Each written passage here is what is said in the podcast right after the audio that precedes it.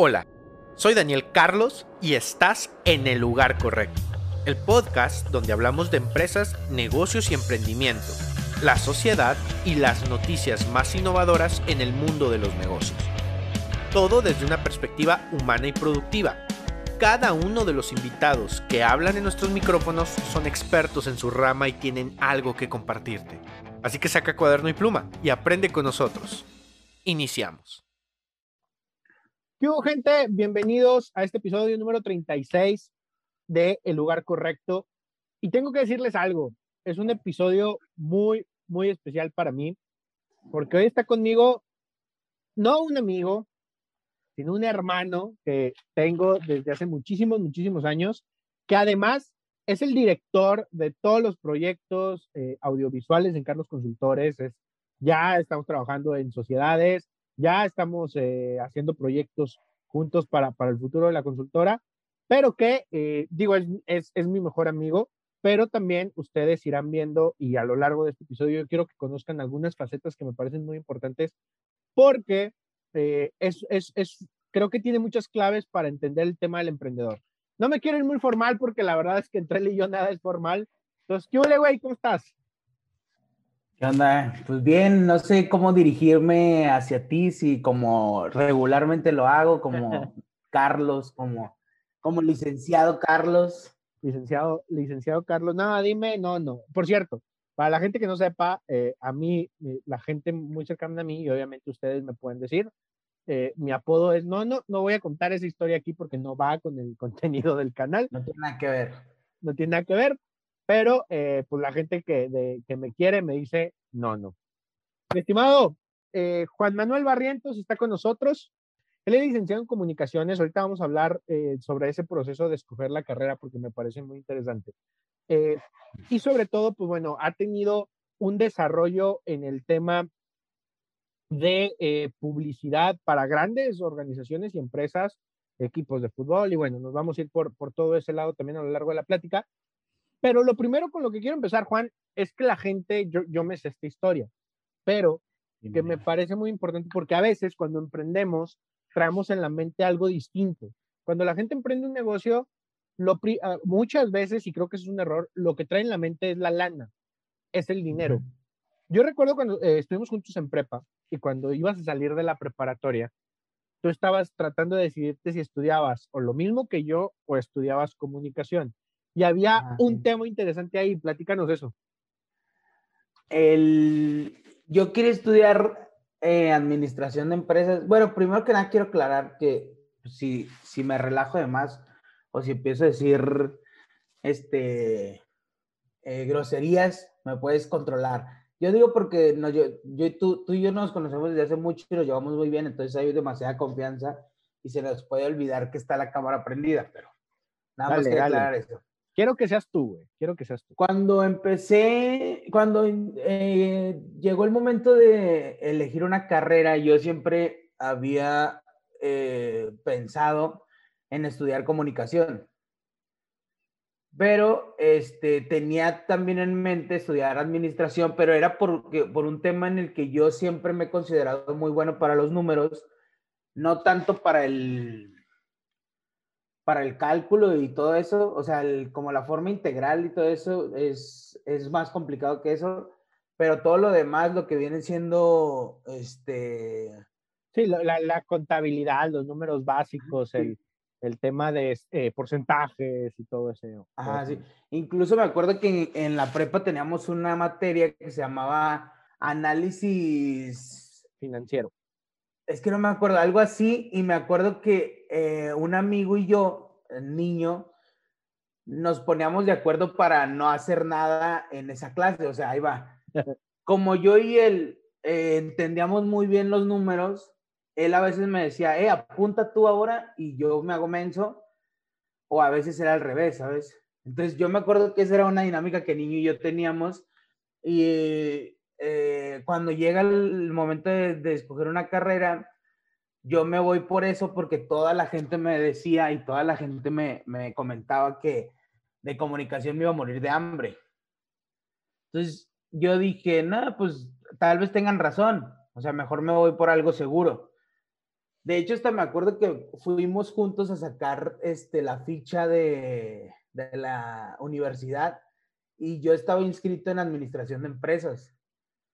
Y yo me acuerdo que yo estaba, no sé, faltaban como dos semanas o tres para entrar a la universidad y yo estaba pensando en si realmente iba a tomar una buena decisión. Y al final yo dije, no, ¿sabes qué? O sea, no sé si me voy a morir de hambre, pero pues estaría chido morirse de hambre haciendo lo que a uno le gusta, ¿sabes? Entonces, espero que no suceda, pero si sucede, al menos voy a decir, escogí chido. Y fue cuando decidí cambiarme de, de carrera. Estuvimos a punto de ser compañeros porque te ibas a inscribir en la misma universidad que yo, porque al final no estudiamos en la misma universidad. Y pues obviamente yo en ese momento era como de, no, sí, métete en administración, pues por el tema de, de, de, vente conmigo. Pero recuerdo muy bien, incluso en, aquel, en aquellos años, ya estamos hablando que fue hace 10 años, 10 años de esto. Sí, ya. 2011 más o menos. Eh, yo recuerdo una publicación tuya en Facebook que decía, a ver, administración, me puede ir bien, puedo sacar mucha lana, pero, pero no me apasiona, o sea, no, no es algo que yo diga que me, me emociono pensando en eso. Y el tema de la comunicación, sí. Ahora, ¿qué fue lo que te llamó? O sea, ¿qué fue lo que te convenció de, quiero estudiar comunicación? ¿Por qué? O sea, ¿dónde te veías? Es que eh, eso varía o varió mucho durante toda mi carrera, porque cuando yo entro a comunicación se va a escuchar un poco eh, tonto, pero pues yo creo que así uno se, se, proyecta. Pero yo me acuerdo que veía mucho el programa de Adal Ramones, ¿sabes? Y a mí me gustaba un chorro, pero me gustaba a tal grado que yo quería hacer eso. O sea, yo quería hacer un programa y entrevistar gente y así, que me pagaran por eso para mí era como de, no, o sea, está chido, es el sueño. Entonces, cuando entré a la carrera, yo entré con ese enfoque, yo entré con el enfoque de quiero hacer esto y voy a hacer esto. Pero ya después estando ahí adentro, eh, te das cuenta que comunicación tiene muchas ramas y tiene muchos este, por lados por donde irte. Incluso yo diría que en esta época más porque se abrió eh, el lado de lo digital, entonces se vuelve un poquito más amplio. Si antes era amplio, ahora es muchísimo más. Entonces, ya estando en la carrera, empiezo, yo tuve una maestra que me empezó a dar clases de cine y cuando yo conozco el cine, fue otro, otro mundo para mí. O sea, para mí fue como, esto es lo que siempre he querido hacer. Ahora, si, me pongo a explicarlo, siempre he querido hacer un programa en donde yo entreviste gente y, y todo eso, pero también tengo mucho el recuerdo de, este, de la primera vez que agarré una cámara de video. Mi papá eh, una vez llevó una cámara de video de Estados Unidos y yo me acuerdo que nadie la usaba y yo era el único que la agarraba y que le movía y así. Yo tenía como nueve años, menos de nueve años. Entonces, cuando ¿Has visto la película Ratatouille cuando el vato come sopa y se remonta a su infancia? Bueno, cuando a mí me empiezan a dar clases de cine, para mí fue remontarme a mi infancia y acordarme cuando yo agarraba esa cámara. Entonces yo decía, quiero hacer esto, o sea, quiero hacer esas dos cosas, ¿sabes? Quiero hacer cine y quiero hacer este, eh, pues, eh, conductor de algún programa o... Este es el camino, este es el lugar correcto. Sea, si elegí bien, por aquí voy bien. No sé si se pueda, porque digo, ahorita hablaremos de todo el tema del cine y que, y que has hecho lo tuyo y que sigues en ese camino, pero eh, al final del día es como esos mensajitos que te da la vida de decir, vas bien, güey, o sea, no, no te muevas, vas bien, estás bien por aquí lo que son las cosas, ahorita mencionaste algo que, que, me llama mucho la atención. Por ejemplo, eh, tú querías hacer programa, eh, todo, todo este ambiente o toda esta eh, situación que incluso varios proyectos emprendimos juntos en el tema de, de prépalo en universidad y ahora con algunos otros proyectos que también tenemos. Pero lo, lo que son la, lo que son las cosas, ¿no? Estuviste a punto de estar conmigo estudiando administración, todo un tema eh, empresarial, administrativo, eh, dirección, gestión, etcétera. Y hoy, en muchas situaciones, yo recurro a ti para poder sacar adelante mi negocio, lo que es mi empresa. ¿Por qué? Porque lo dices, el mundo hoy es digital y pues, oye, a ver, una ¿qué cámara? Eh, te pregunto qué cámaras tengo que comprar, el tema de los micrófonos, el tema del audio, cómo le muevo este programa, cómo le hago acá. Entonces, la verdad es que la vida te va poniendo en el lugar. Y lo entendemos diferente, ¿sabes? También. Mientras que, eh, por ejemplo, ahorita que trabajamos juntos en lo de Carlos Consultores, hay veces que tú me dices, vamos, hay que, quiero hacer esto, pero tú no te lo imaginas, o sea, tú, tú sabes lo que quieres, pero no sabes cómo se tiene que ver, ¿sabes? Entonces ya es cuando platicamos y al momento de platicar, yo le voy dando el lado visual, por así decirlo. O sea, cuando tú dices, y entonces aquí digo hola, ahí este, venimos, yo te empiezo a decir, ah, bueno, ¿qué te parece? Aquí se mete esto o metemos esto otro. O sea, como, es como el complemento, diría yo. Sí, la verdad es que terminamos complementando varias cosas. O sea, en aquellos años 2011, yo creo que difícilmente alguien diría que, que, una, que una empresa que quiere crecer tiene que saber hacer contenido para redes sociales. O sea, difícilmente alguien hubiera dicho, así va a ser. Tal vez por allá de 2013, 2014 ya estaba más claro. Pero en 2011 realmente era un hobby, ¿no? El tema de las redes sociales. Sí, de hecho yo digo que todavía hay varias empresas que, que si no fuera por lo de la pandemia, lo seguiría viendo como un hobby. Sí. Creo que la aceleró varios años en cuanto a contenido. Pero las empresas más grandes hoy en día son empresas que, o sea, estás hablando Netflix, estás hablando de Amazon, estás hablando de, empresas que realmente, a ver, tienen una página de internet donde muestran contenido. E, ese, ese es su, negocio, ¿no? O incluso, incluso hay empresas que son tan grandes y no existen como tal. O sea, por ejemplo, Uber, que todo es digital, o sea, no, no existe, creo que nada más hay un país que tiene oficinas realmente de Uber, todo lo demás son, es por plataforma. Sí, esto es plataforma, creo que envía la, papelería, o sea, si hay algún representante, pero vaya, no llega si es como que el guardia, la recepción, y no existe como tal un corporativo así. Entonces, eh, volviendo al punto, la verdad es que terminamos complementándonos en todo esto. El cine, Juan, algo que también eh, me he dado cuenta, y creo que lo hemos hablado mucho tú y yo, güey, es hoy la, eh, los jóvenes, y tenemos que decir jóvenes porque tú y yo ya no estábamos tan jóvenes, ya, ya vamos para 30. Sí, un chamaco, no, no todavía. no somos unos niños. Mis mejores años están por venir. Pero tú ves a los chavos y realmente no tienen claro qué es lo que quieren hacer. Por ejemplo, tú escuchas decir, es que quiero ser youtuber, quiero ser Instagram. Pero a ver, o sea, ¿qué, qué, quieres hacer a través de eso? Porque yo sigo entendiendo que es un vehículo, que es algo que vas a utilizar para mostrar tu arte, ¿no? E, en el caso de, a ver, si yo soy, si yo logro eh, colocarme en redes sociales como, como Juanma Barrientos, en, esta, en estas redes sociales es porque a lo mejor te voy a mostrar mi trabajo, porque te voy a mostrar lo que estoy haciendo, porque realmente mi pasión no es estar detrás de un celular haciendo publicaciones. Mi pasión es estar detrás de una cámara, escribiendo un guion, eh, editando, ¿no? Haciendo todo, todo este proceso creativo.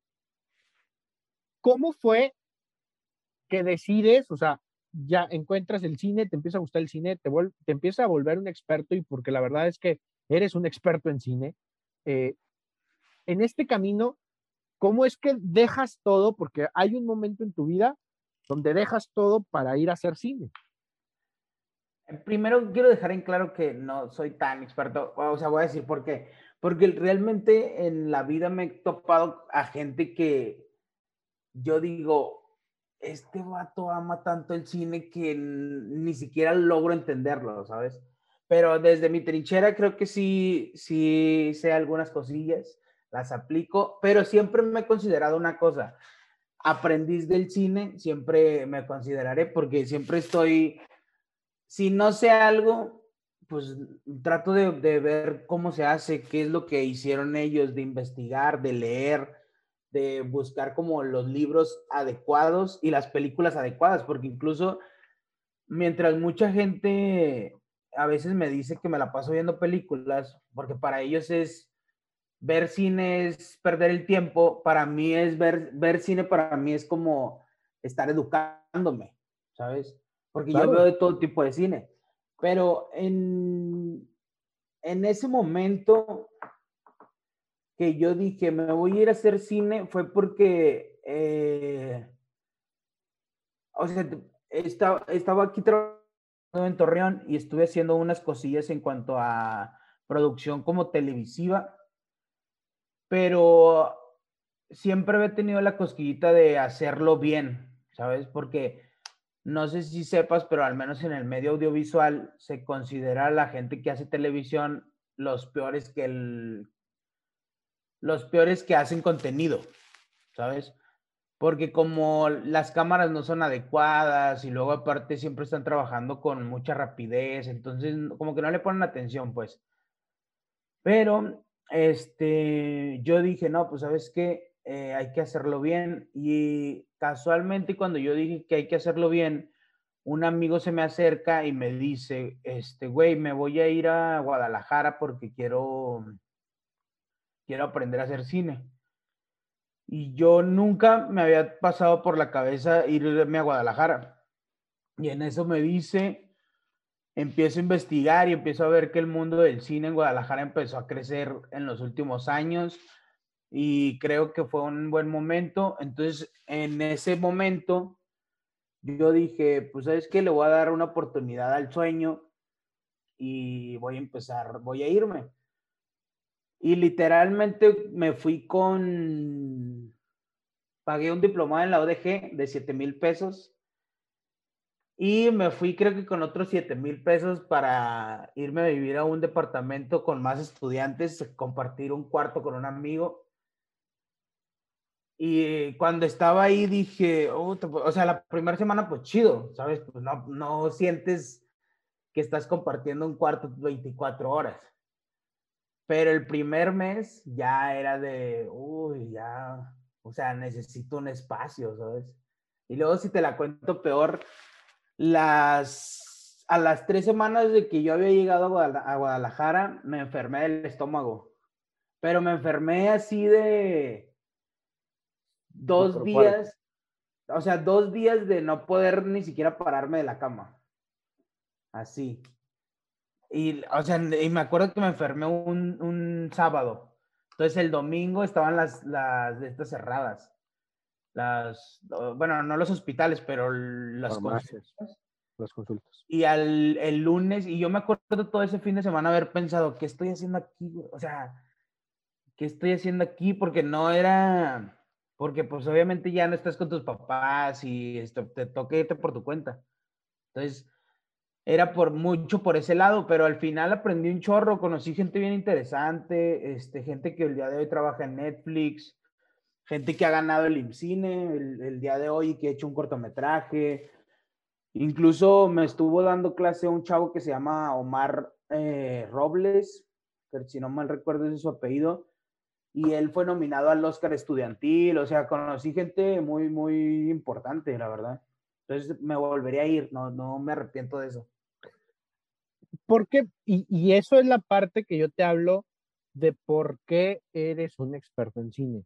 Desde mi muy particular punto de vista, una persona no es experta en algo porque lo hizo una vez y le salió bien. Una persona se vuelve experta porque lo estudia y lo reestudia y lo reestudia.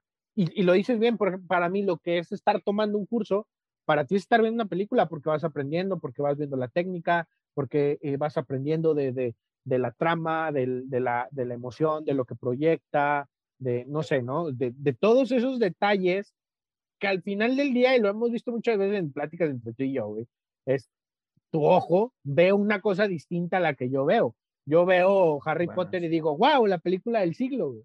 Tú, y tú, es que desde el punto de vista de una persona que, que hace cine o que sabe hacer cine, pues a lo mejor no es la mejor producción del mundo, una producción distinta, ¿no? Sí, por poner un ejemplo, y podríamos mencionar muchísimas películas, ¿no? Entonces creo ah. que en ese sentido eres experto.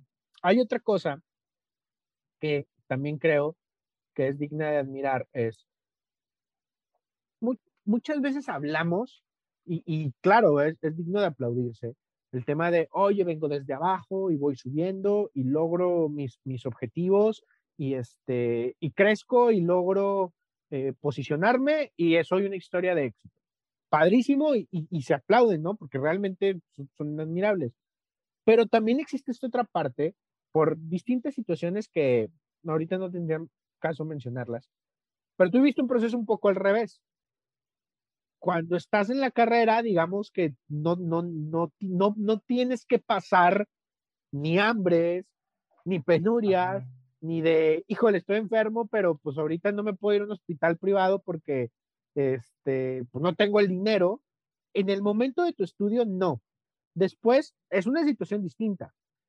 Y que alguien que está acostumbrado a una vida diferente, decir, me quedo a, a pasar esto, a lo que no estoy acostumbrado, porque esto es lo que quiero. Y esa es la parte donde se quiebran todos los emprendedores, porque todos los emprendedores van a pasar por un bache así, decir, esto no está jalando o esto todavía no funciona y ya no tengo eh, un peso, ya no tengo tres pesos. Yo recuerdo mucho una experiencia que me platicaste que dijiste, faltan, no sé, cuatro o cinco días porque estuviste trabajando en Guadalajara para poder financiar todos los proyectos que estaba haciendo allá. Decir, a ver, me queda, creo que medio kilo de tortillas y no, no recuerdo si paquete de frijoles. No, la, historia fue, es que nunca se me va a olvidar, güey. Este, eso que dices sí es cierto. Cuando yo estoy en Guadalajara, pues obviamente mi papá, yo sabía que mi papá me podía echar la mano, pero no quería estar eh, hablándole a cada ratito, ¿sabes? O sea, solamente a menos de que fuera emergencia, pero total. Hubo un momento en el que yo vivía con un roomie y me daba a mí incluso pena pedirle dinero a él, güey. Pero hubo una semana antes de empezar yo a trabajar, porque trabajé en una librería que se llama Gandhi, todo el mundo lo ubica, ahí en Chapultepec, y me acuerdo que como una o dos semanas antes de trabajar, yo tenía, no me acuerdo si 40 pesos, güey, y no tenía nada en el refri. Y yo me acuerdo que dije, ¿qué hago? ¿Qué hago? Porque, o sea, esto tiene que durarme unos días de perdido. Entonces me acuerdo que me fui a comprar un chorizo de 15 pesos, un, un puño de frijoles, no sé, a lo mejor era como un medio o menos, este, por veintitantos, creo. No me acuerdo. Y lo que me sobró era de tortillas, güey. Entonces, los frijoles me duraron como tres días. Entonces, un día comí frijoles solos, otro día comí frijoles con chorizo, otro día comí puro chorizo y otro día otra vez frijoles. Entonces, me duraron cuatro días, güey. Esa es la historia que estás contando, pero era como, bueno, al menos para mí era como el, tranquilo, o sea, espérate, no, no pasa nada. Ahora, si te la cuento más triste, o bueno, no más triste, pero un poquito más trágica, era, hubo un momento, güey, cuando yo ya estaba trabajando en Gandhi, que yo me salía de, de mi casa a las 7 de la mañana, iba a trabajar a Gandhi, entraba creo que a las 8 o 9, este, salía a las 5 y en ese momento yo había firmado un contrato para hacer un cortometraje. Entonces yo tenía que cumplir con ese cortometraje y después de las 5 que yo salía, yo me iba a hacer todo lo demás que tenía que ver con el corto. O sea, tenía que ir a hacer los castings, tenía que ir a hacer, este, eh, teníamos que ir a buscar locaciones, teníamos que ir a hacer todo eso. Y luego yo llegaba a mi casa con, pues no sé, güey, en mi último camión, que era como a las 10 de la noche. Yo llegaba a mi casa como a las 11 porque era el último camión y te digo que te la cuento más triste porque es, yo hubo un momento en el que a mí de aquí de Torreón me habla este, TV Azteca y me dice, oye, güey, estamos viendo tu contrato, tu, tu currículum y nos interesa mucho que te presentes aquí en las instalaciones. Este, te pagaríamos creo que 10 mil pesos al mes. Y yo en ese entonces ganaba 3 mil pesos a la, al, no, 3.500, casi 4.000 pesos al mes, güey. Entonces yo decía, uy, no, o sea, sí, mejor me regreso. Pero no, pues todavía duré ahí como ocho meses más. Y yo, y yo teniendo el contrato aquí de, de TV Azteca, ¿eh? No sé si alguna vez te había contado eso, pero sí, o sea, yo tenía el contrato de TV Azteca así como de prácticamente diciéndome, vente y te contratamos porque nos surge alguien y tú cumples con el perfil completamente. Y para mí fue como de, no, sabes que no, O sea, ahorita no estoy en, en Torreón, no, no voy a poder ir. Sí, sí sabía, claro que sabía esa historia. Y es ahí entonces, es que vuelvo al punto. ¿Cuántas veces la gente dice, no se pudo, ah, está muy difícil? Este, conocemos tú y yo un mundo de historias donde, no, es que no se puede, el mundo no funciona así, las cosas, ya lo intenté una vez y no jaló, y punto. Y, realmente no tienen un, un faro o, o un, un, punto hacia el donde quieren llegar. Tú tenías muy claro el tema eh, del cine, querías hacer cine, y segundo, querías eh, hacer un corto y no te ibas a regresar sin eso de ah, allá. O sea, yo recuerdo, porque fui, eh, fui para, no recuerdo si fue 2017 o 2018, te dije, güey, ando en Guadalajara, vengo a un curso. Sí, sí me acuerdo, pero no me acuerdo qué fechas eran. Y yo, yo me quedé impactado porque cuando le digo, oye, güey, estoy en tal hotel, Kyle, y bajo, me dice, ya estoy aquí, bajo, y no te encontraba, güey. O sea, no te encontraba de dónde estás, dónde estás. Cuando te veo, este, como podrán ver, mi amigo es, es, es un poco este, lleno de vida. En ese momento, eh, gordo, en ese momento estabas extremadamente delgado y yo siempre te conocí de, de, pues, de peso. Entonces, de ver, yo, y sí me acuerdo que te dije, ¿qué te pasó, güey? O sea, ¿qué, qué onda contigo? Es que no eras, pero estabas muy firme, estabas en la tuya de, de aquí no me voy. Hasta que haga algo. Hasta que haga algo, hasta que haga algo.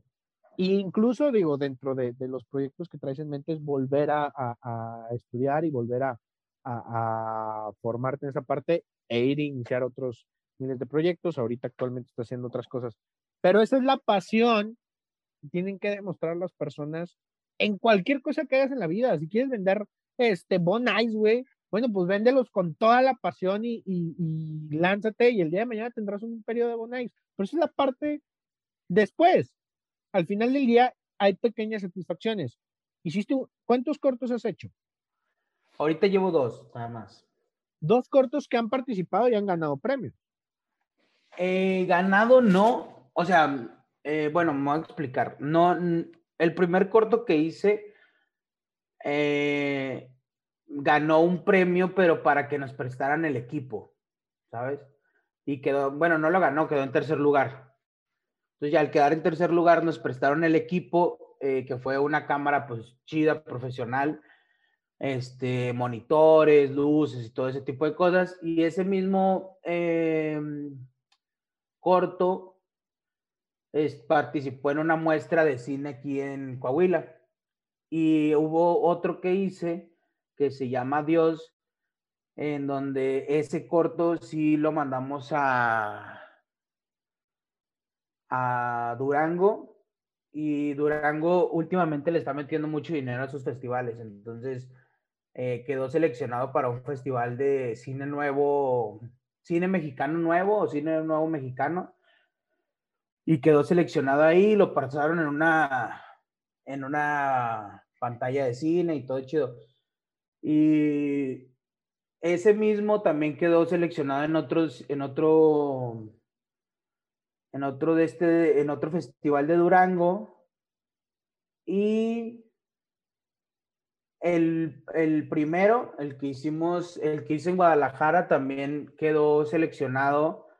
Bueno, no seleccionado, pero pasó el primer filtro en unos, eh, en un festival que se llama Polo, que es hecho de puro universitario. Ahora, no sé si pueda decir esto porque no, no, no sé si legalmente sea posible, pero el corto de Guadalajara, yo lo que hice fue, como yo ya no era estudiante, yo escribí un guion y escribo la historia y todo y le digo a un, a un amigo o a un conocido, pues, de ahí de donde estábamos estudiando, que él sí estaba estudiando en la universidad, le digo, que lo metiéramos al nombre de los dos. Entonces, ese cortometraje gana el, el tercer lugar, pero porque lo metimos a nombre de los dos, pero, o sea... lo escribiste eh, tú. Era por, sí, era para cumplir con las reglas, porque yo no lo podía meter. Y pues así no creo que sea. Eh. No, no, no, no es ilegal, porque mi nombre y el de él sale juntos, pero también lo metimos al Festival de Apolo y en el de Apolo también pudimos ingresar gracias a que fue escrito por él y por mí, o al menos en el papel, para, porque si nada más hubiera sido por mí, no pudiera entrar a esa categoría, ya que nada más era universitarios el festival ese. ¿Cuánto cuesta producir un corto? Uy, depende. O sea, depende mucho de qué, qué, es lo que tienes que hacer o qué es lo que vas a hacer en tu producción. Pero yo tengo amigos que, pues que, es, bueno, por ejemplo, yo me gasté 5 mil pesos en mi, cor en mi primer corto. Pero porque, pues sí, esos 5 mil pesos tienen que ver con, le di una ayuda económica a los actores, yo nada más usé dos actores en ese momento, este, hay que llevar comida para el crew, hay que llevar, eh, pues todo lo que tienes que usar, los, los, este... Vestuarios. Sí, se me olvidó el nombre, los Ay, costa madre. Bueno, las cositas que vas a usar, hay que llevarlos. Se me fue el nombre, pero este, hay que llevarlos. Y en ese momento yo gasté 5 mil pesos, pero porque yo no pagué cámara. La cámara no la ganamos. Si hubiéramos tenido que pagar cámara, pues probablemente hubiéramos gastado pues, a lo mejor unos 15 mil pesos. Y en el otro cortometraje que hice, también me gasté como 7 o 10 pero porque ahí no, no eh, tuvimos que rentar una cámara. Y como se la rentamos a alguien que conocía, este, no la dejó barata. Pero te digo, esos a mí me costaron ese, ese dinero. Hay gente que yo he sabido que gasta 150 mil pesos en un cortometraje de 5 minutos, ¿sabes? O sea, tiene mucho que ver qué, qué vas a hacer. ¿Qué vas a hacer? Este, y la posibilidad, ¿no?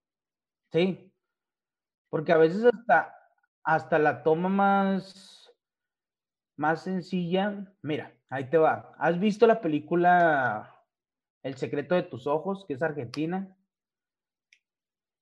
Bueno, es una película sobre un aficionado del Racing que, este, creo que viola a una persona, no me acuerdo, pero total, esa película está muy buena y la historia está muy chingona, pero tiene una escena en donde usan un helicóptero el helicóptero viene, se mete al estadio de Racing, la cámara sigue y luego entra en medio de los aficionados y en una toma secuencia sigue y luego siguen, hay una persecución.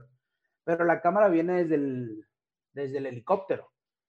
Entonces, esa simple toma, hay videos en internet de cómo la hicieron. Yo estoy seguro que ahí se ha de haber ido, o sea, a lo mejor el 20% del presupuesto, ¿sabes? Solamente por hacer esa toma.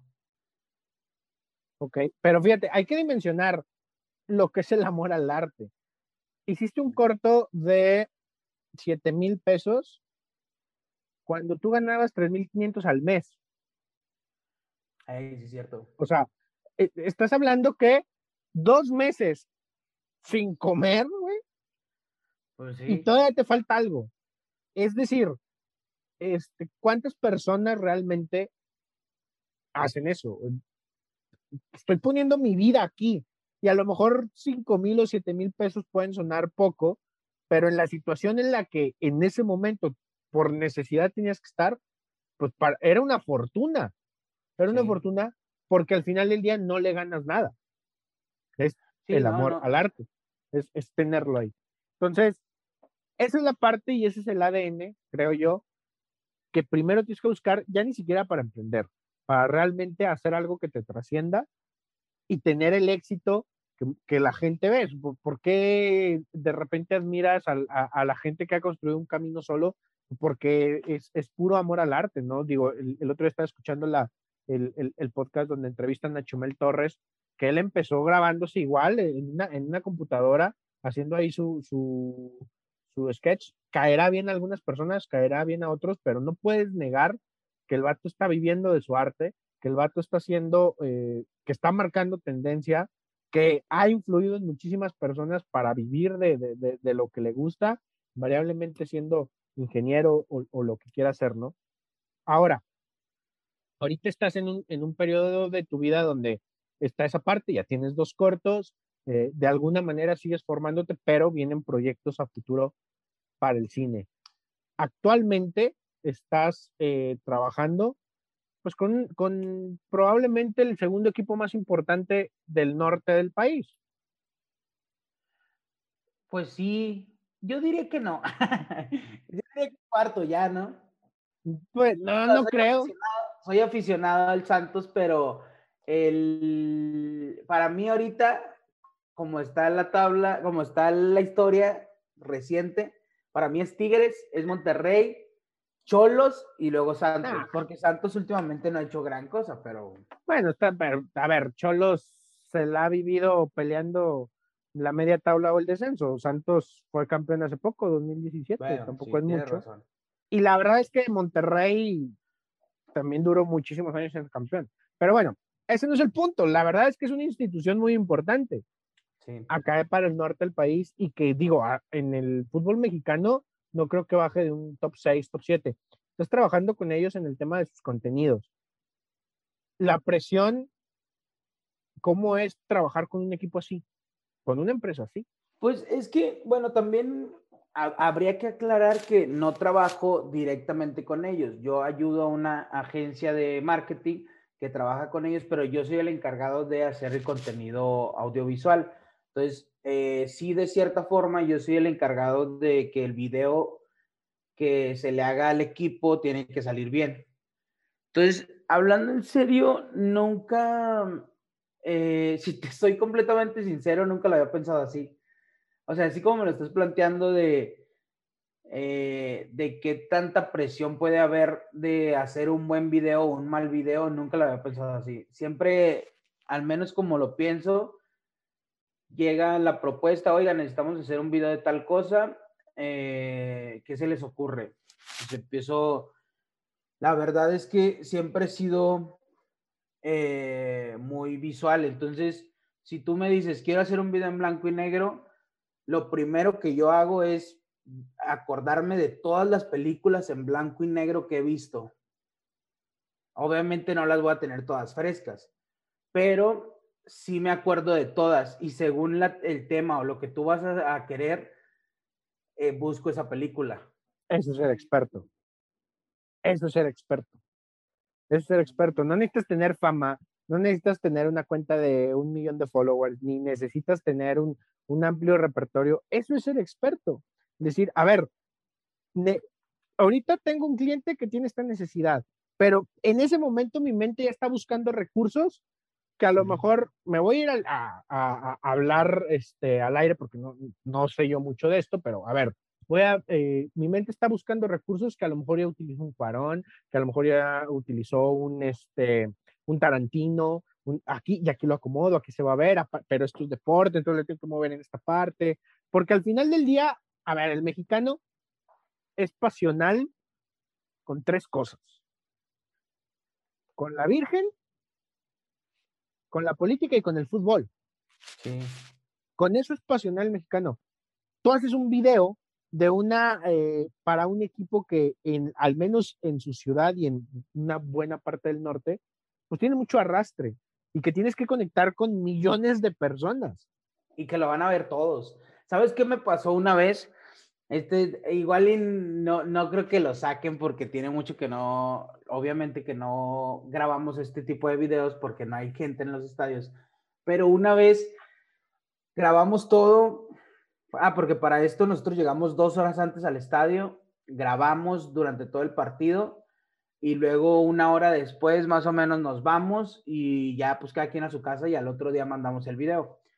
Entonces, una vez eh, grabamos, yo ya había editado todo, había puesto una canción pues chida, eh, eh, que, que, se sintiera el poder del, del, juego. Y en eso yo se lo mando a una persona porque tiene que haber revisiones. Entonces yo se lo mando a una persona para que lo revise, esa persona me dice que todo bien. Entonces lo mandamos al club, el club, ay, perdón, el club lo, lo ve y dice que todo chido entonces ya después se lo mandamos y al otro día el club lo sube. Y me acuerdo que el primer comentario de ese, de ese video fue, eh, minuto, duraba creo que cuatro minutos el video, decía, minuto 3.23, un niño está tomando cerveza. Y nosotros fue de, ¿qué, o sea, ¿dónde? Entonces, o sea, fue el primer comentario. Entonces me meto y sí, o sea, va. No es que el niño esté tomando cerveza, sino que sale un niño con un vaso de cerveza en la mano, pero no sabemos si tenía cerveza o qué tenía, ni siquiera sale tomándole. Entonces, pero son detalles que no pueden estar. Ajá, son detalles que no pueden estar. Entonces, cuando nosotros vimos eso, yo lo primero que pensé fue, pues déjalo quito, pero ya está arriba, ¿sabes? Entonces hablamos con el club y el club nos dice, este, no, pues déjenlo, no, no se ve que esté tomando nada, una, y dos, no, no, nadie puede asegurar que es cerveza. Aparte el niño se ve bien, ¿sabes? No se ve, no se veía alterado físicamente. Entonces lo dejamos porque literal era un, yo digo que si fueron dos segundos es mucho, Daniel. O sea, fue como en que, y fue el primer comentario. Entonces, por ejemplo, en ese momento como que me cayó el 20, porque te digo que nunca lo había pensado en la magnitud de gente que lo ve. Claro. Pero en ese momento me cayó el 20 de, o sea, hay miles de personas viendo este video. Tienes que tener cuidado. Tengo que tener cuidado porque si yo muestro, digo, en este caso, supongamos, vámonos al extremo, que hubiera estado tomando, o sea, el ejemplo que yo estoy permitiendo, a lo mejor yo no lo estoy dando, pero yo estoy permitiendo y yo te estoy facilitando la forma de que lo veas de niños tomen, o sea, eso, es un tema, por eso yo, yo, te hablo de una presión, porque es lo que significa el Santos, sobre todo para Torreón, digo, hay estadísticas súper, a lo mejor, este, que pueden dar risa, pero son muy graves, ¿no? De lo que sucede cuando gana el Santos o cuando pierde el Santos. Sí, que es una estupidez. Es una estupidez y que entonces, pues un video de un equipo y un video oficial, porque lo está lo está subiendo a su red oficial un equipo. página. Por supuesto que tiene una repercusión en la sociedad en la que estamos viviendo y tú estás formando parte de eso. Y si a lo mejor hoy en día la pasión por el santo se vive, en parte también es por lo que tú haces en el tema creativo, porque un video emociona, atrae, eh, conecta, hace todo eso. Puede ser, yo, yo no digo que no ayudamos, ¿sabes? Creo que ayudamos, porque el, eh, la gente a veces que consumimos, porque me incluyo que consumimos videos o que consumimos contenido, a veces se nos olvida que hay un mundo de gente atrás trabajando en ese video, ¿sabes? En, ese, en esa hora de video para que tú digas está bien o está mal. Pero hay todo un mundo trabajando detrás y se vuelve complicado, al menos para mí, desde ahorita ya se vuelve complicado decir, ah, no me gustó o ah, sí me gustó, porque yo ya pienso en toda la gente que trabajó para que ese video se viera bien o que tú lo pudieras ver. Entonces, pero también te digo que nunca lo había pensado así, pero también lo estoy pensando ahorita en del lado de, porque me ha tocado, por ejemplo, hacer videos en donde no salen en la página, pero los ve el presidente del Santo, ¿sabes? O los ve, eh, digo, esto no pasó, pero es un ejemplo. Eh, los ve el presidente de otro club o los ve el presidente de una televisora. Eh, o un jugador, el mismo jugador. Sí, o sea, pero a lo que me refiero es que uno trata de, hacerlo lo mejor posible, pero como que no dimensiona ese tipo de, de cosas en donde lo va a ver el presidente de tal televisora y es la televisora más importante o una de las televisoras más importantes del país, o lo va a ver el presidente de eh, Cruz Azul, por ejemplo. No, y te está escapando, te está huyendo de la ley. Bueno, en ese entonces. Pero sí no me he puesto a pensar en eso, porque sí ha habido varios eventos en donde nosotros hacemos el contenido audiovisual y te digo, no salen en la página y nunca salen a la luz, por así decirlo. Pero sí lo ve cierta mesa de directivos en donde, o sea, hay gente muy importante ahí y se vuelve complicado. Sí, claro. insisto, es un, es un tema de, de muchísima responsabilidad, sobre todo por lo que implica la empresa en la que estás. Eh, hoy, en, hoy en día, por ejemplo, eh, tú y yo estamos emprendiendo ciertos proyectos que, que, vamos a estar realizando. A lo mejor el espectro no es tan alto, pero, eh, por ejemplo, lo que vamos a ir a hacer próximamente impacta en el cómo un empleado puede ver a su empresa y eso impacta en el rendimiento y, y, es, y, parecería, oye, un video de tres minutos, de cuatro minutos, puede hacer la diferencia, puede cambiar el mundo. Un video puede cambiar el mundo completamente. Y, y ahí es donde está la magia. Yo, yo aprendí que el cine desde un modo inmediato no te cambia, pero desde un modo a largo plazo te hace querer ser diferente, ¿sabes? Te voy a explicar. Todo el mundo, todo el mundo, no hay nadie que no, tiene una escena, una película, un momento del cine que lo mueve. Claro. Y eh, inesperadamente ese sentimiento, ese momento, esa película que te mueve, forma parte de tu vida. Y hay muchos que incluso se rigen por ese momento, ¿sabes? Claro, es a lo que iba. Imagínate que me voy a escuchar muy romántico, pero que alguien vea una película y de estos, al menos a mí me pasa, yo no sé si a la gente le pasa, pero a mí me pasa mucho. Tienes esos enamoramientos de unos personajes, ¿no? De, ah, estoy enamorado de esta, de esta personaje, ¿no? De la película. Pero imagínate que una persona vea en una película tuya o un guion tuyo a un personaje que tú creaste de la nada. Y esta persona ha tenido esta experiencia y esta es su forma de ser, así se mueve, así piensa, así actúa. Que esta persona se enamore y pase su vida buscando a la pareja de su vida en base a algo que salió de tu mente. O sea, realmente es algo de, estoy moldeando vidas. Sí, es, algo, es algo muy loco. De hecho, en una clase eh, de cine, alguna vez un maestro nos decía, si el día de mañana se va a acabar el mundo. Y solamente tienen que entrar en un coche o en algún lugar para que sobrevivan 20 personas, ponle tú, ¿a quién pondrías? Y obviamente, por cuestión lógica humana, uno pondría pues a un médico, a un ingeniero, a un, o sea, gente que pudiera hacer que dentro de esos 20 se pueda eh, evolucionar o pueda seguir la existencia de la vida. Claro. nadie decía que un cineasta o que un alguien que pinte cuadros o alguien, algún artista. Nadie decía eso, pero lo que sí concordábamos era que a pesar de que no iba a haber ningún artista en ese coche, de ese coche iba a salir algún artista, porque el ser humano es, es proyección a través del arte, ¿sabes?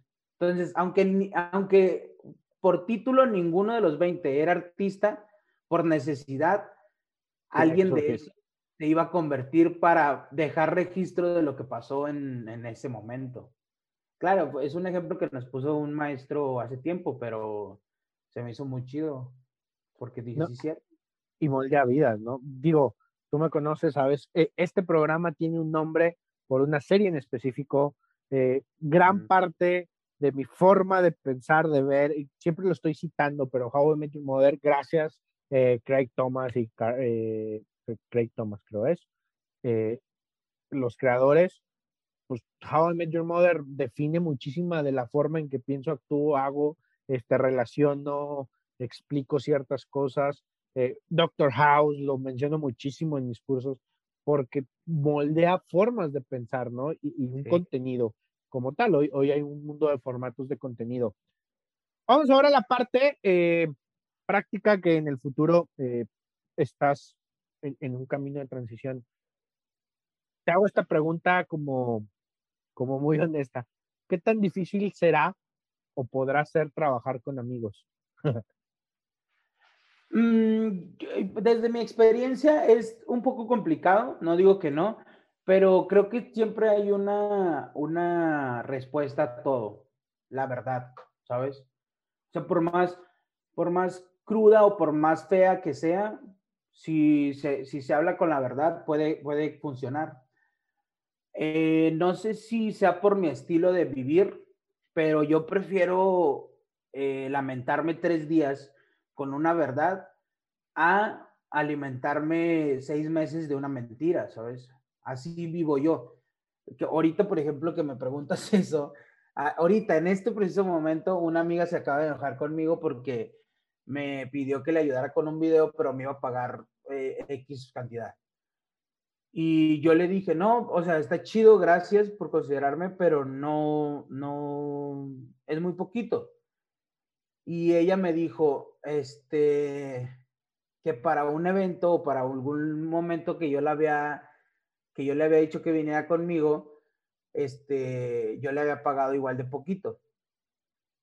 Entonces, ahorita yo sentí que ella se enojó, pero yo me acuerdo que en aquel momento yo no le eché mentiras, ¿sabes? O sea, yo le dije, oye, está este proyecto, te voy a dar tanto y tú lo que tienes que hacer es esto. ¿Me ayudas? No, pues que sí. Y ahorita las cosas fueron un poco diferentes. Ahorita ella me dijo, oye, está este proyecto. Y ya. Entonces, investigando más, yo le dije, ok, ¿cuánto va a ser? ¿Va a ser lo mismo que otras veces? Y luego ya fue cuando ella me dijo, no, va a ser muchísimo menos. Y luego después le dije, dónde va a ser? No, pues va a ser en tal lado, o sea, voy a gastar más.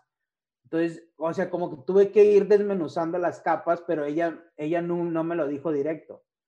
Entonces ya cuando yo me enteré de todo, ya fue cuando yo le dije que no, y siento que ella se molestó un poquito, pero yo creo que es mejor así, o sea, y bueno, al pues menos como yo lo veo es, eh, a mí ese dinero no me funciona porque voy a gastar más en ir y en esto, el otro, mejor dile a alguien que por ese dinero lo quiera hacer y no hay bronca, o sea, por mí no, no me voy a enojar, ¿sabes? Entonces creo que por ahí va, la, la, poner la amistad antes que el dinero y la honestidad. La honestidad creo que termina por funcionar en cualquier ámbito. Y poner las cosas claras, a ver, las cosas son así, este es el trabajo, este, es la, este es el proyecto, etcétera, etcétera, y de aquí en adelante le podemos dar. ¿Sale? Ajá, Padrísimo. Mi estimado, esta pregunta eh, es complicada para ti porque pues tienes mucho donde escoger, pero bueno, todas las personas que vienen al lugar correcto responden tres preguntas de cajón. La primera es, ¿alguna película, eh, serie o documental o libro que haya marcado en ti un antes y un después? O sea, no es el mismo Juan antes que después?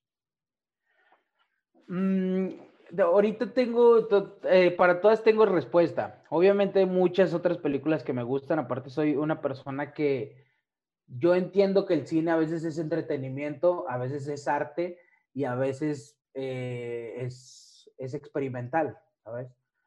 Yo sé, yo, yo sé vivir con eso. O sea, yo puedo ir a ver una película de Rápido y Furioso y disfrutarla igual que ver una película de Tarkovsky, ¿sabes?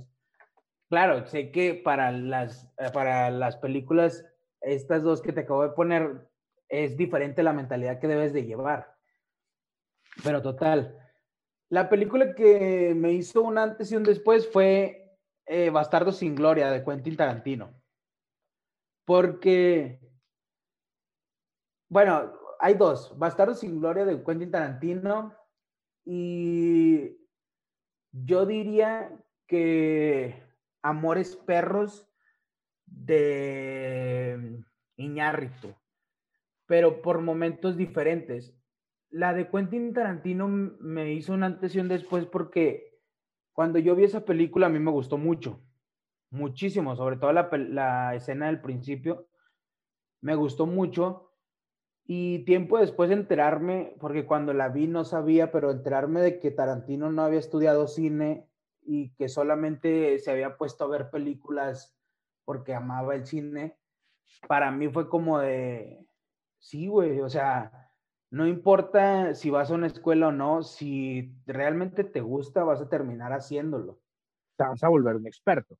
Ajá. Y el hecho de que matara a Hitler en esa película, porque la crítica muchos se ofendieron, pero para mí Tarantino siempre ha sido un güey que, a pesar de que no tiene todo el arte del mundo en sus películas y que sus películas son muy sangrientas y por eso le maman a mucha gente, siento yo que es el güey que le da una cachetada con guante blanco a la, a la burguesía del cine, como diciéndoles, esta película que está tan chingona como Bastardo sin Gloria, voy a hacerle, voy a, voy a matar a Hitler por el simple hecho que yo sé que a la elite del cine le va a molestar, ¿sabes?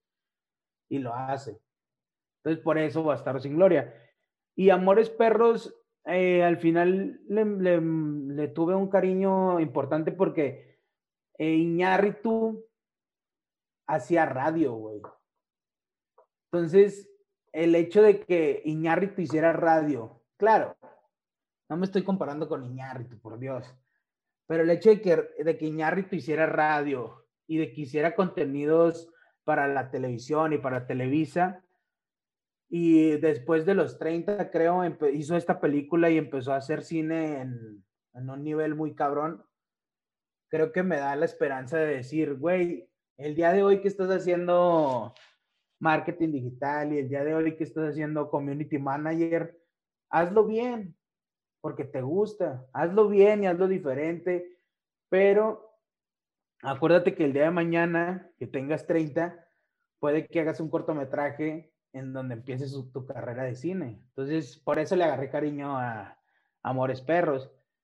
En cuanto a libros, eh, Pedro Páramo es mi libro favorito de, la vida, porque con la primera vez que lo leí estuvo bien cabronzote. A mí yo no sabía nada de Juan Rulfo y la primera vez que leí Pedro Páramo a mí se me hizo como muy interesante este hecho de jugar con la gente muerta y la gente viva y, o sea, no, no identificar qué es verdad y qué es mentira. Eso se me hizo muy cabrón.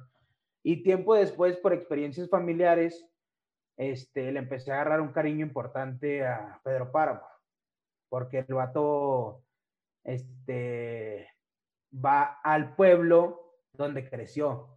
Bueno, no donde creció, sino donde creció su mamá, ¿sabes? Entonces, se vuelve interesante. Y en cuanto a cine, en cuanto a series, yo diría que Los Soprano, güey. Los Soprano eh, me la recomendó un amigo y la, serie yo no la conocía. Me la recomendó un amigo, me prestó todas las, las, las temporadas y cuando yo empecé a verla, me gustó, pero no sabía por qué. Y tiempo después investigando, eh, ya después me di cuenta por qué, porque es, creo que es la primera historia del cine moderno que no tiene un, antagonista, o sea, no tiene un bueno y un malo. El protagonista es un jefe de la mafia que en la noche puede estar matando a una persona, pero al otro día en la mañana su hijo le grita, güey. Su hijo de 15 años. Entonces, esa dualidad en esa serie a mí me voló la cabeza, güey. Aparte, el final la magia que puede tener una historia. Justamente eh, tardíamente acabo de terminar de ver La Casa de Papel y tú sabes que como crítico hacia la delincuencia yo soy muy duro, ¿no? o sea, delincuente es delincuente y punto. Pero hay un punto en la serie donde apoyas a la gente que está asaltando el, el Banco Nacional, ¿sabes cómo? Entonces, como de, ¿por qué estás apoyando a esto si sabes que está mal? Pero es la magia que tiene una historia con una versión bien contada. Sí, es la magia de ser un buen escritor o director, ¿sabes? Que yo te hago a ti. Es más, te voy a poner un ejemplo que todo el mundo vio. En Juego de Tronos, todo el mundo estaba en contra de que los hermanos el Lannister tuvieran relaciones. Sí. Todo el mundo era como de, hey, qué pedo, son hermanos, es este incesto y la chingada. Pero cuando tuvo sexo Jon Snow con la Khaleesi, que es su eh. tía, ahí todo el mundo era como de, uh", ¡Qué emoción! ¡Qué emoción! Ojalá se queden juntos. Ajá, sí, y es como de, güey, es lo mismo, o sea, también es incesto, nada más que el otro te lo presentaron de mala forma y este te lo presentaron de bonita forma, ¿sabes? Así es. Todo tiene, todo tiene un contexto. Sí. Padrísimo. Segunda pregunta. Si tú pudieras cenar con un personaje histórico, vivo o muerto, ¿con quién cenarías? Uy.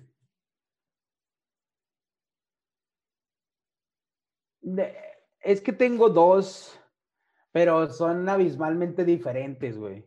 El primero sería Freddie Mercury, porque siento que no hay mejor cantante que haya existido en este planeta. Entonces, sí estaría chido como platicar con él. Eh, y el segundo, eh, no sé si se pueda considerar que existió, pero platicar con Jesucristo, siempre he tenido esa curiosidad como el... Se va a escuchar muy mal si tú quieres, pero siempre he tenido la curiosidad de saber si realmente es lo que, lo que dicen, ¿sabes? Ok. Pero platicado desde, desde con él, ¿sabes? De, desmitificar todo o, o, sea, O- o la prueba o no, o, o si eres sí. o no. Ya dinos y ya, sácanos a la eterna, a la pregunta más enigmática de la historia de la humanidad. ¿Qué hay después de la muerte? Sí, pues no tanto qué hay después de la muerte, sino qué trae Es un decir, ¿quién eres tú? Ajá, sí, porque también la vez pasada, güey, estaba yo en un evento eh, escuchando una misa y me surgió la idea más tonta, si tú quieres, de la vida. Pero yo dije, güey, ¿y qué tal si Jesucristo solamente es un chisme que se salió de control, güey? O sea, eh, porque puede, puede ocurrir, ¿sabes? Se viralizó. Sí, ándale, un chisme en el que, por ejemplo, ni, ni siquiera caminó por el agua, el, a lo mejor el agua estaba así, eh, el piso estaba cerquita y la gente ya ves como chismosa y empezó a agregarle cosas. Entonces, no sé, como que de ahí se me, me empezó a surgir la idea de, ¿qué tal si... Un efecto Mandela, ¿no? Que todo el mundo dice haber visto por televisión Ajá, la muerte de Mandela y Mandela murió realmente hace poco. sea. sí, ándale, o sea, sí pero es... es un efecto Mandela. Ahora, ojo, pues no, este, la fe que profetice cada quien o que tenga cada quien es invariable, pero este tipo de Sí, no, preguntas surgen eh, a raíz de, de, de, de pensar desde, desde contextos diferentes, ¿no? Pero está padrísimo. Y sí, yo creo que muchas personas quisieran tener esa cena también. Sí, estaría interesante, estaría in- interesante. Sobre todo yo que soy un poco escéptico. Digo, sí, sí creo que hay algo superior, pero no sé qué, ¿sabes? Aparte, tampoco sé qué tan al pendiente esté. No sé, hay muchos, muchos textos que incluso he leído que dicen, ¿tú crees que si existiera un Dios te, te- te estaría poniendo atención a ti ahorita que estás sentado en tu casa? O sea, no, no creo, pero bueno, eso ya es pensamiento de cada quien. Sí, claro. Última, si tú fueras un superhéroe, ¿qué superpoder te gustaría tener? Teletransportación, ese ya lo había pensado. Ok. Porque estaría muy chido, güey. Siempre lo he pensado porque imagínate que te puedas teletransportar este, a donde sea, conocerías todo el mundo. O sea, literal sería como de, no sé, estás aquí en tu casa, tienes dos mil pesos y en lugar de gastártelos aquí en Torreón, pues te vas a otro país. No necesitas visa, no necesitas nada. Porque, o sea, vas a llegar al otro país acá y si te descubren, pues te sales. O sea, Me regreso. sí, así como de, ching, ya me cacharon, bye. Me regreso a México ya. Oye, te fijas que hablamos de teletransportación, que es un concepto que existe en muchísimas historias y en otras partes, incluso en el tema de la ciencia, pero nuestra generación lo relaciona con esto, Sí, con el Goku. sí, con Goku. con Goku. Genial. Juan, eh, gracias por haber estado acá con nosotros. Eh, tengo, que decir, tengo que decirle algo a la gente porque esta idea ya me había eh, surgido. La realidad es que ahorita la adelanté por temas de organización mía, pero ya me había surgido de hacer esta entrevista. ¿Por qué? Porque lo que acaban de, de oír ustedes son mis pláticas de sábado con este cuate. Realmente hablamos de todo, pero hay muchísimas cosas, creo yo, contenido y hay muchísimo, muchísima carnita que le puede servir a las personas. No importa lo que estés haciendo, o sea, si estás emprendiendo un negocio de plumas, si estás empre- emprendiendo un negocio de naves espaciales, lo que sea, creo que todo esto al final del día termina construyendo un poco del criterio que tienes que entender y, y saber cuáles son tus prioridades y saber si realmente quieres estar haciendo naves espaciales o prefieres estar haciendo taquitos en la esquina. Mil cosas pueden suceder, pero que, que, que, que conozcas este tipo de, de historias es importantísimo y pues bueno, para mí era importante esto. Amigo, sabes, este, aunque ahorita me carrilla después, pero sabes que quiero y que en Carlos Consultores, eh, mi director de proyectos audiovisuales es Juanma y su, por supuesto pueden verlo, eh, pueden ver su trabajo en todas las redes que maneja, en todas sus marcas, porque además él tiene sus propias marcas. Ahorita, perdón, solo quiero promocionar una, la Talenteca. Estamos entrevistando gente interesante, gente importante. Nos estamos quebrando el coco para la segunda temporada.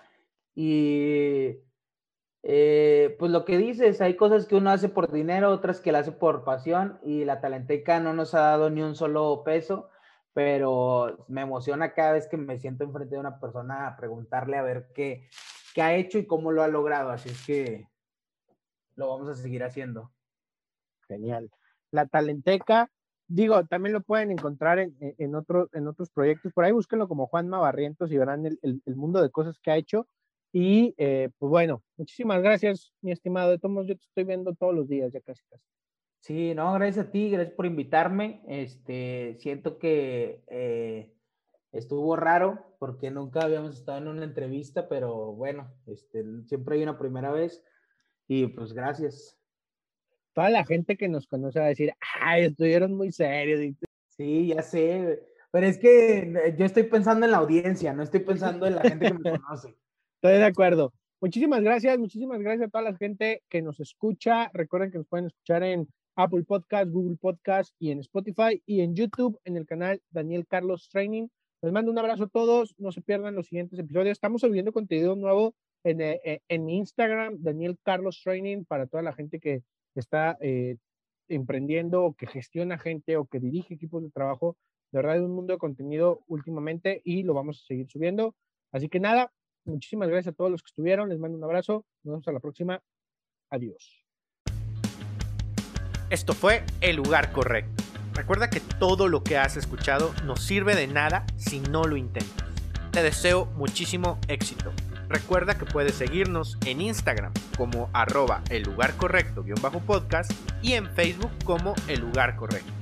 Sígueme en mis redes sociales como Daniel Carlos Training en Facebook, Instagram y LinkedIn. Y no te pierdas ninguno de nuestros talleres para que sigas creciendo en el mundo de los negocios y el ámbito profesional. Nos vemos a la próxima. Adiós.